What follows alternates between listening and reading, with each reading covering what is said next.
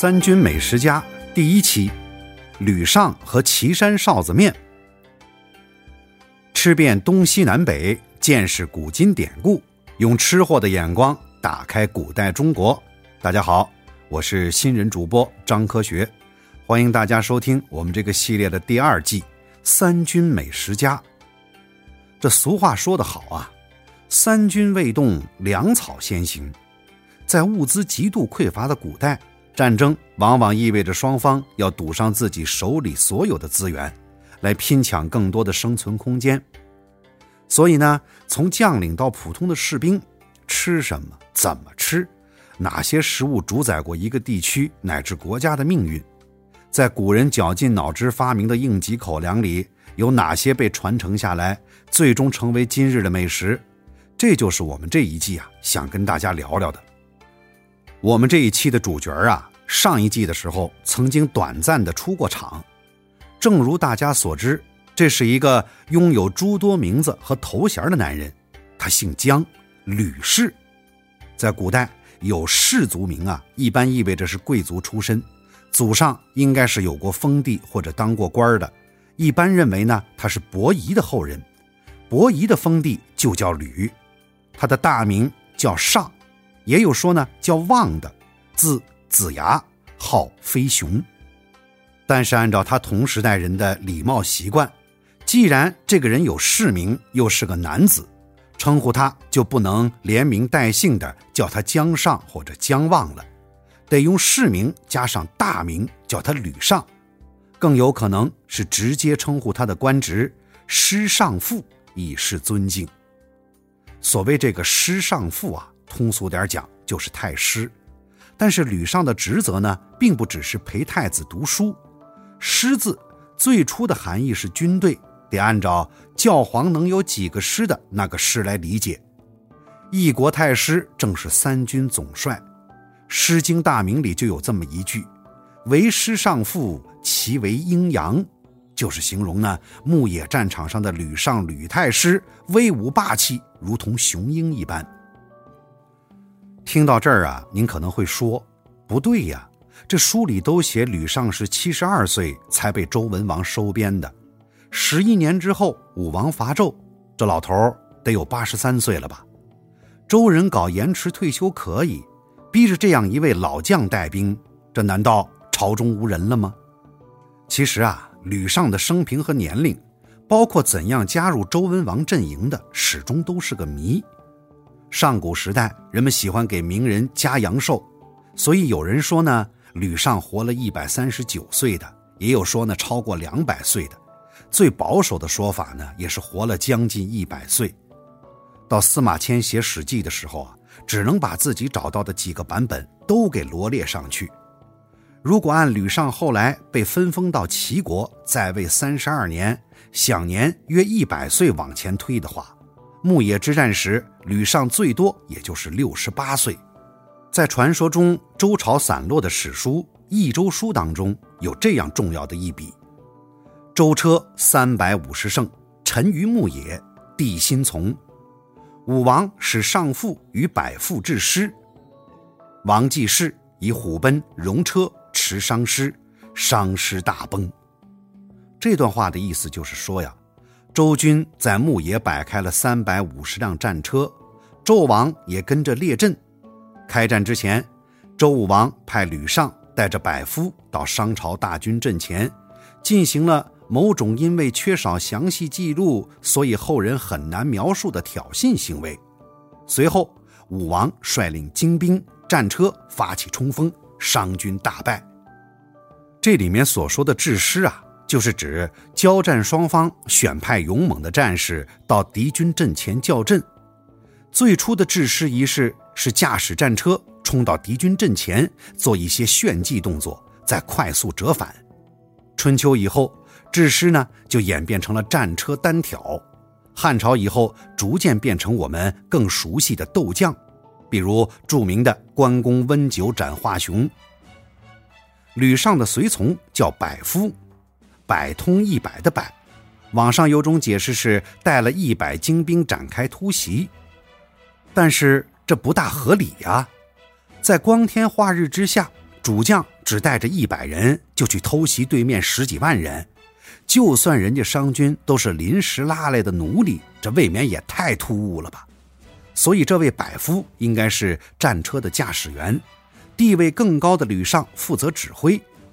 鉴于他俩要挑衅的大 boss 纣王也是时有名载的勇将，担任周军主帅的吕尚至少得身手敏捷，不太可能是个老爷子。那么除了勇武过人之外呀，吕尚还协助治理国家和担任对外战争的总参谋。《史记》里面总结说：“天下三分，其二归周者，太公之谋计居多。”也就是说，在周武王起兵之前。天下有三分之二的地盘啊，已经被周人掌控了，功劳主要归功于吕尚。不过呀，武王姬发这个人多少有点拖延症。有一次，他带人出城往西祭拜父亲周文王，然后把文王的牌位放到车上，并且以自己的名义召集各路诸侯，大家一起带兵向东渡过黄河，来到了今天河南的孟津，举行会盟仪式。渡黄河的时候啊，发生了一件奇事，一条巨大的白鱼自己跳到了姬发的船上。上岸之后，又有一个火团从天而降，直直地落在姬发的屋顶之上，形状像是红色的乌鸦。这就是著名的“白鱼赤乌”的典故。众所周知，按照史书所写，当祥瑞接连发生的时候，往往是有人想变天了。殷商崇尚白色，周人崇尚红色。如今白鱼自己翻肚皮投降了，红色的乌鸦也来了，说明什么？说明天命到了大周这边呐。何况姬发这次出门还抬着老父亲的牌位，各路诸侯眼看气氛都拱到这儿了，就提议：不如啊，咱们再往东五百里杀到朝歌去，夺了纣王的鸟位。姬发听完，却摇摇头说。你们不懂天命，检阅了一下部队，哎，就回去了。过了两年，眼看着纣王继续倒行逆施，商朝重臣死的死，逃的逃，姬发终于决心要起兵了。但这次啊，他们占卜的时候不知道出了什么纰漏，抽中了一个大凶，其他人吓得瑟瑟发抖。太师吕尚赶来，一把摔碎了占卜用的龟壳。呵斥大家说：“这些枯骨干草何足畏惧？”大军走到黄河边天空出现了象征厄运的大彗星，又遇上了狂风暴雨，武王的马都被雷给劈死了。就连之前呐一直给周武王加油打气儿的周公旦都熬不住了，出来说呀：“这次天命不在我们这边，回去吧。”又是吕尚强硬表态：“顺天之道未必吉。”逆之未必凶，机不可失。意思就是，天命什么天命，继续往前走。后来的事儿大家就都知道了。周军只用了一天就彻底解决了商纣王。所以，真实的吕尚啊，并不是《封神演义》里那个经历七死三灾、只能等人搭救的老神仙。对于周军来说，他应该是一位钢铁慈父。吕尚历经四代天子，且得到善终，甚至为他的后人们争取到了代天子征伐的特权。可见，在强硬的态度之外，他必然是有大智慧和人格魅力所在。这也就难怪吕尚被后世奉为兵家之祖，甚至有说他是百家之祖的。后世的军事奇才，在民间传说里都得跟吕尚扯上点关系。不是他的转世，就是他的徒子徒孙。唐玄宗设置武庙的时候，直接把吕尚从四朝太师封为武成王，就是后来演义小说里黄飞虎的那个武成王。武庙呢，由吕尚做主位。汉初三杰的张良，大概是因为给吕尚的神秘弟子黄石公剪过鞋，可以坐在副手。从唐到元，武庙的座次换了又换。到朱元璋这个关羽独为上台之前，武圣的名号在两千年里始终是属于吕尚的。民间关于他的各种传说那就更多了。至今陕西还流传着一个说法：周文王发明了岐山臊子面，吕尚发明了醋，他们君臣二人的关系啊，就如同臊子面和醋，搭配和谐，相互成就啊。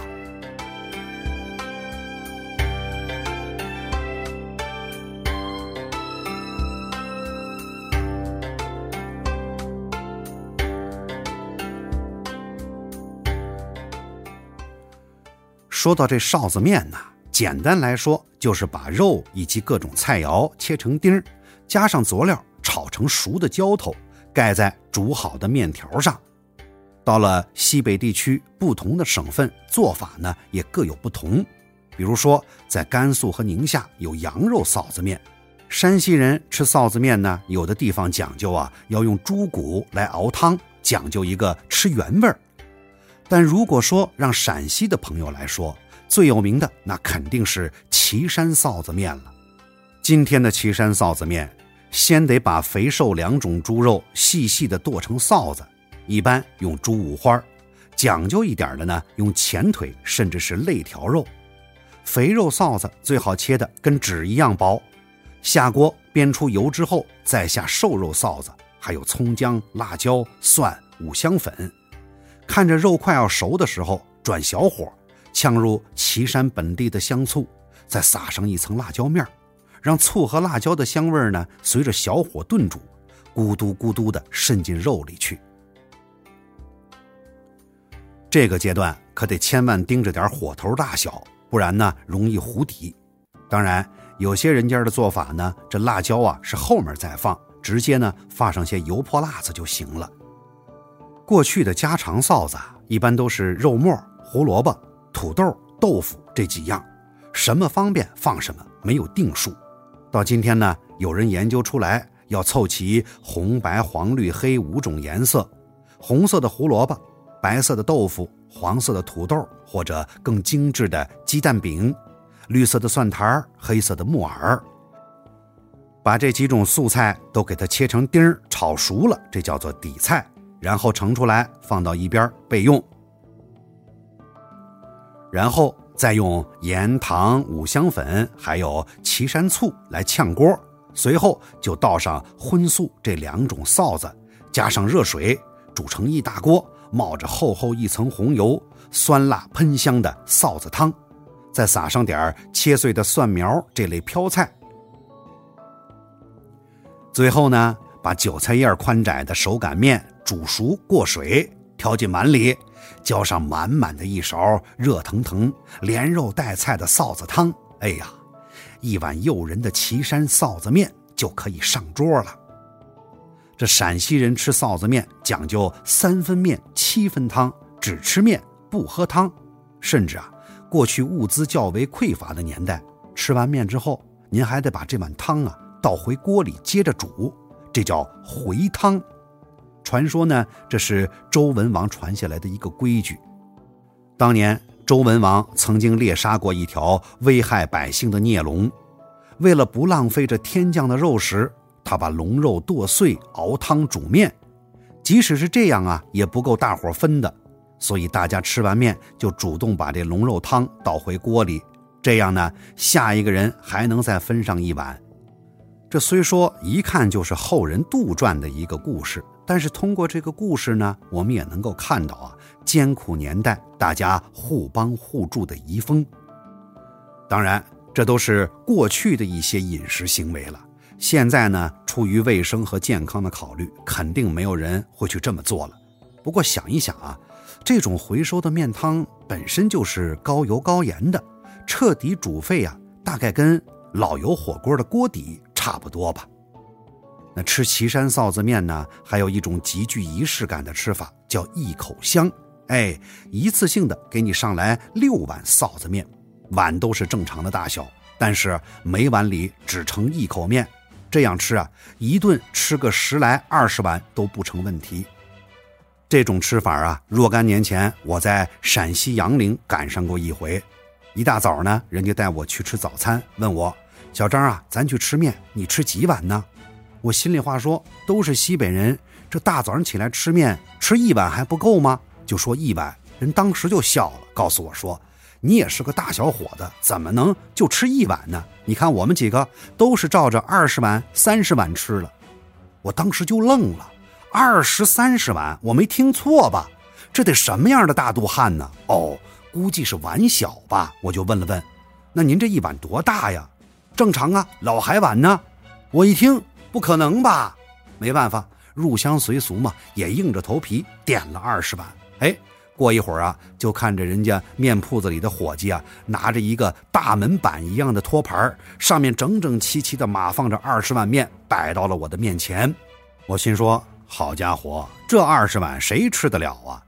这吃不了，是不是要按照分量罚钱呢？这必须得吃啊！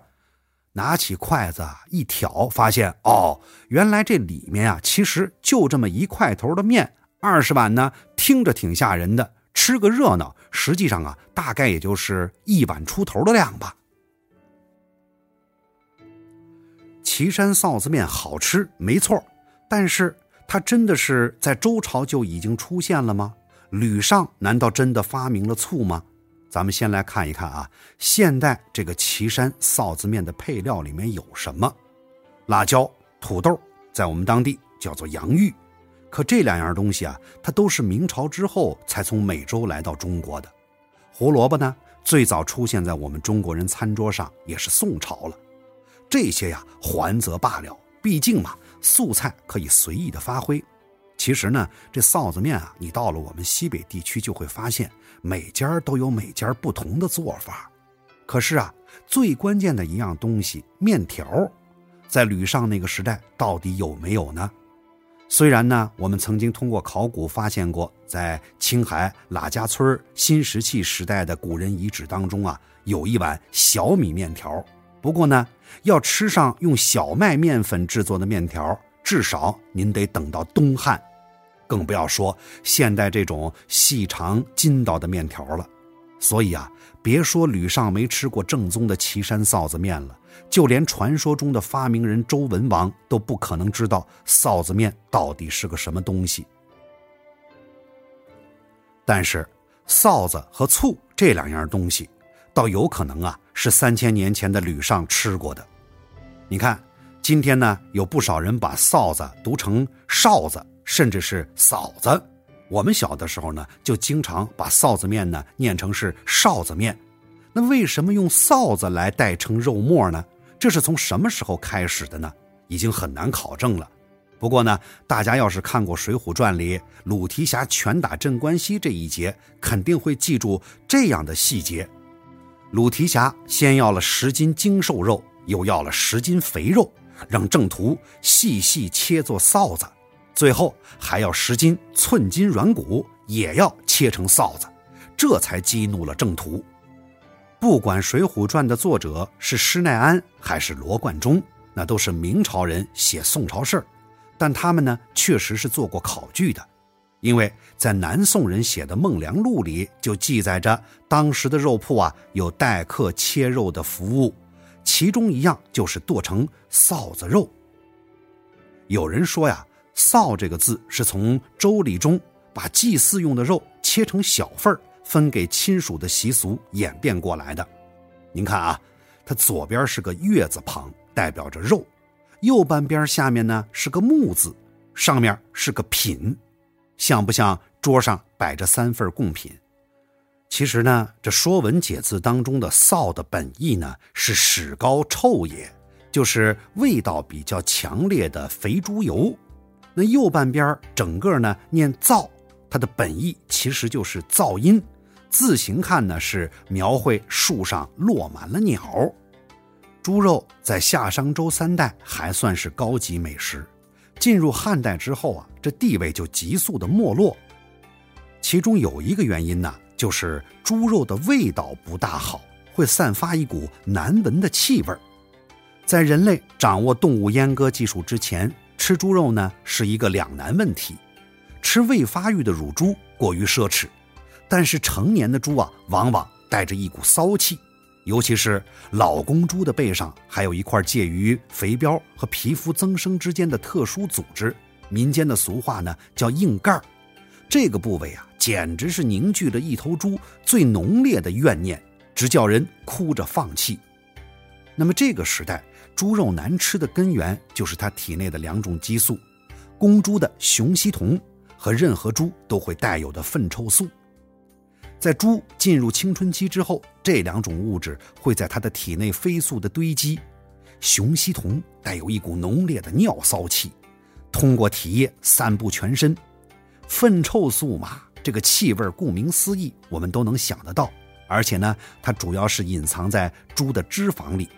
喜欢吃卤煮啊、肥肠这些下水的朋友应该知道，我们讲究吃的时候啊，要有一股脏气之味儿。换言之呢，就是清理大肠的时候啊，多多少少您手下留情，别洗得那么干净，留下点肥油什么的。哎，这样一来呢，这种特殊的脏气味下水味呢，就会更加的浓烈。那么这两种物质该怎么去除呢？雄烯酮的腥臭味儿啊，可以通过放血和彻底清洗就可以有效去除。但是粪臭素它是深藏在猪的脂肪当中啊。怎么办呢？当时的古人呢，还没有掌握现代的植物油压榨技术，人们想要饭菜里有那么点油水，就只能指望动物的这点肥膘了。怎么可能因为令人作呕的气味就轻易放弃呢？很快，人们就发现，只要加热到一定温度之后啊，这个粪臭素就会挥发掉。现在科学验证呢，只要加热到摄氏二百五十五摄氏度就可以了。这也就是为什么我们在炼制猪油的时候，一开始能够闻到一股剧烈的腥臭味儿，多熬一会儿呢，这气味自然也就变淡了。古代没有电冰箱，想要把珍贵的肉食保存得更久一点，除了风干、腌制、制成腊肉、火腿，还有炸之外呢，另外还存在着一种奢侈的方法，叫油封，就是把肉放到热油里。尽量的给它榨干水分，然后连带着这锅油和肉一起放到坛子里密封保存。古人的笔记当中呢，还有用熟猪油浸泡活食鱼保鲜的说法。不过呢，这样做成本太高，只有给皇帝送贡品才舍得这样铺张。《周礼》里面记录啊，周天子吃的八样高级菜八珍，排名第一的叫纯熬。也不过就是熬好的肉酱，再加上一勺动物油。如此说来呢，今天的岐山臊子绝对算得上是纯熬的超级加强版了。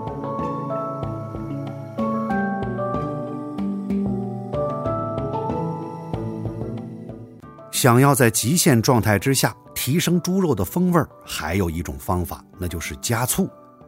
在民间传说里啊。吕尚在炼丹的时候，无意当中发明了醋。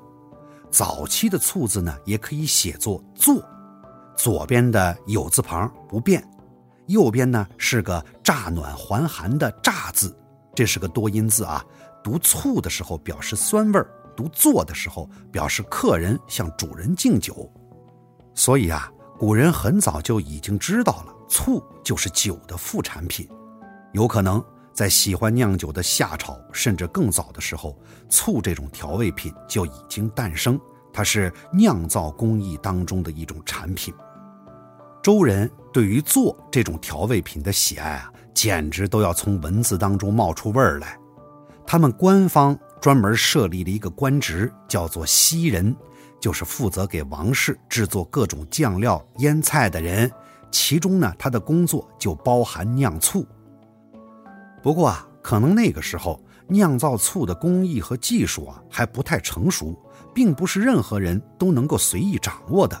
所以，就算是在整个周朝啊，这个醋也算是相当珍贵的高级调料了。只有天子和大国诸侯可以在正式宴会上享用。就算是能带着一整套青铜编钟下葬的曾侯乙。他想吃鱼了，也只能是用青梅来增加一点酸味。但是对于担任四朝太师、坐拥富庶领地的吕尚，要吃上用醋来烹制的肉臊子，想来啊也不是什么难事儿。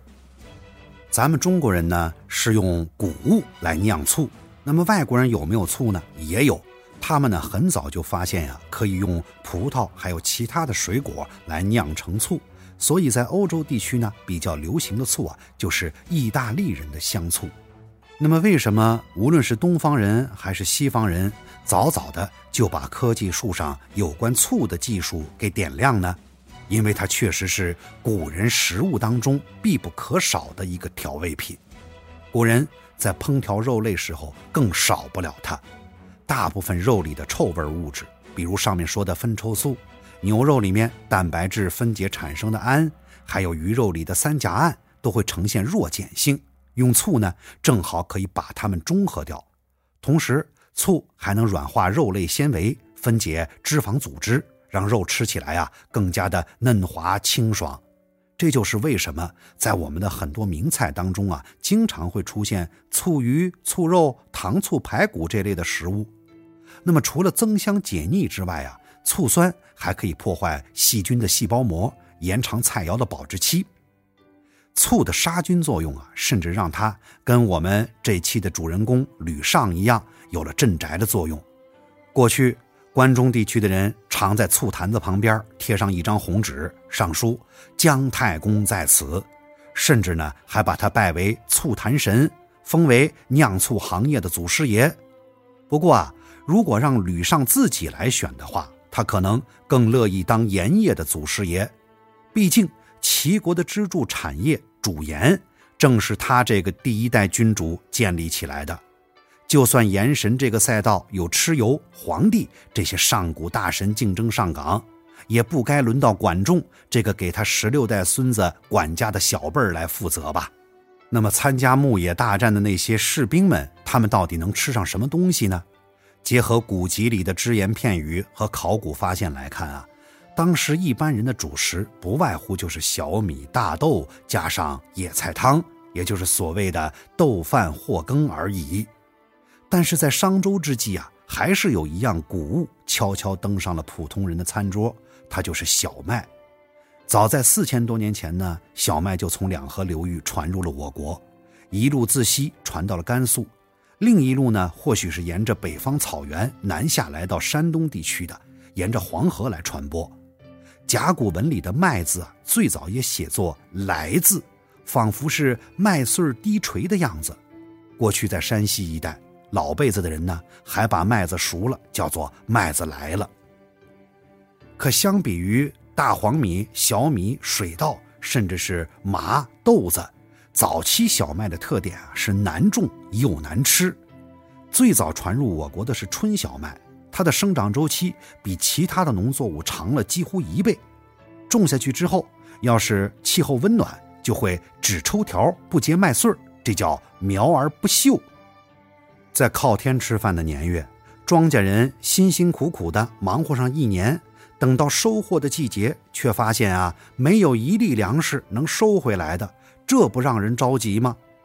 另外，麦子的颗粒啊，又大又硬。既比不上黄米的口感软糯，也不像小米、水稻那么容易煮熟，所以当时的人呢，并不是很喜欢吃它。除此之外呢，还有一个原因就是后来的那种上下两片的石磨，在夏商周时期并没有出现。我们吃麦子也好，吃稻子也好啊，都是砾石而不是粉石，只能是呢把它放到石臼里面给它捣碎了。捣成颗粒状的东西，然后呢，再和其他的农作物一块煮熟来吃。这小麦啊，如果不磨成面粉，吃法呢也很简单，要么呢就是熬成浓稠的羹汤，要么呢就是和大米放在一起啊，煮成麦饭。这味道啊，肯定好不了。不仅好不了，而且吃下去还特别的费牙。三国时期，袁术的军队快要灭亡的时候。剩的一点军粮就是三十斛麦屑，要等其他东西都吃完了，人们才会去考虑啊吃这碎麦子。商朝末年，小冰期降临，人们才发现啊，如果在秋后种下麦子，等它经历一个冬天的低温休眠，哎，这样一来，来年麦子结穗的可能性就大大提高了。最重要的是啊，这种小麦能够提前成熟。收割之后还不耽误你接着种小米、豆子这几种作物，十分划算。这可能是春小麦被中国人驯化为冬小麦的早期记录。在商朝晚期的时候，关于小麦的甲骨文的记录激增，商王甚至多了个一月长麦的风俗。这里的一月呀，是殷商历法的一月，加上气候有所变化，具体对应是现在哪个季节还不好说。但是商朝人喜欢种小麦，倒是可以推测出来的。大家还记得前面我们讲的武王伐纣前，白鱼赤乌的祥瑞之兆吗？这商朝人喜白，所以种麦子呢也要挑白色的，在甲骨文里写作白麦、白来。这种麦子皮儿薄，出芽飞快，产量高，但是容易受潮变质。如果成熟期啊遇上下雨，还容易出现一种邪门的情况。这麦粒一吸饱了雨水，都不用脱落掉进土里，在麦穗上啊就长芽了，这叫穗上发芽。那这种麦子自然是没办法收进粮仓的，就算硬吃呢也没营养。可能正是因为如此吧，我们目前在各处商代遗址当中找到的麦粒儿啊并不多。专家们推测啊，大概只是在王都周边呢有零星的种植，有点皇家实验田的性质。与此同时呢，在周人的大本营关中平原，另外一种小麦已经默默生长了几代。传说呀，有大赤乌显谷之种，而及王屋之上者，武王喜、朱大夫皆喜，就是大大的红色乌鸦，叼着谷物的种子，聚集在武王的屋顶之上，武王和大臣们都十分开心。有人认为啊。这句话里面所说的谷种啊，其实就是一种新品种的麦子。这种小麦相比于商人喜欢的白色小麦啊，多了一层暗红色的种皮，皮厚，出芽率低，有可能种下去等了一个冬天，来年呢啥都没有。不过呢，这种红色小麦啊，只要是能够顺利的出芽，就比较抗病，而且因为发芽困难这个特性。基本不会在收获季节出现穗上发芽的灵异状况。周人在《诗经》里大力颂扬从天而降的小麦是佳种，它就是好来就是好。但人民群众的嘴和肚子是诚实的，一直到汉武帝时期，关中百姓还是不大喜欢难伺候的小麦，需要朝廷派下大司农去督导种植业。毕竟小麦虽然不太好吃。但是呢，却会比小米要大至少二十倍。同样一块地种小麦，自然是比小米能收获更多的粮食。不过，吉祥的红色大乌鸦为什么总是能够精准地飞到周武王的家中，而且还偏偏会叼着小麦呢？哎，这就想到了古书当中啊另一个关于吕尚的传说，说他曾经用丹砂把小孩的皮肤变得红彤彤的。